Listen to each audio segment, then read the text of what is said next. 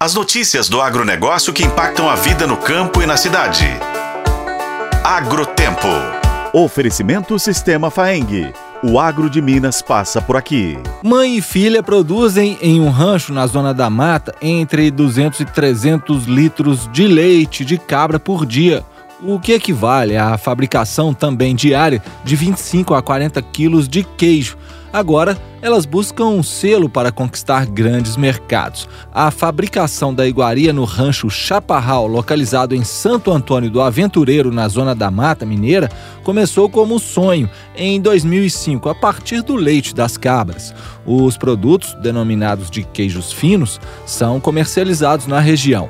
A agroindústria tem 200 metros quadrados, com câmaras frias, caldeiras e instalações necessárias para atender à legislação.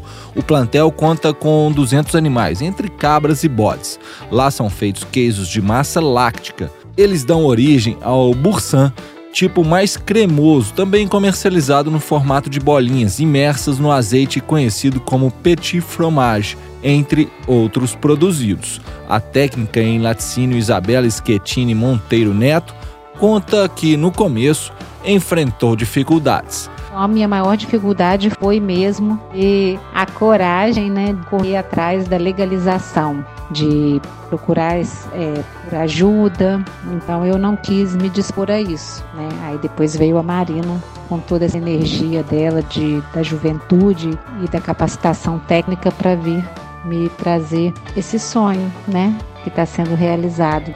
A filha e médica veterinária Marina Monteiro Neto conta que o trabalho em família é um privilégio.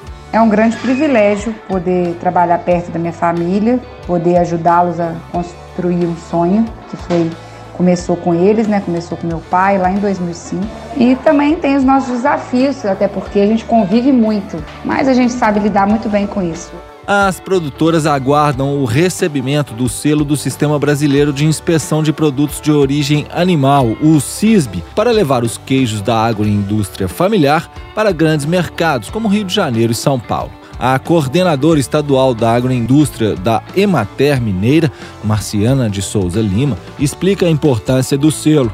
CISB hoje se torna equivalente ao Ministério da Agricultura. Com isso, é permitida a comercialização dos produtos de origem animal em todo o território nacional. Em um futuro próximo, mãe e filha pensam em tornar o laticínio um ponto de visitação turística na região de Santo Antônio do Aventureiro.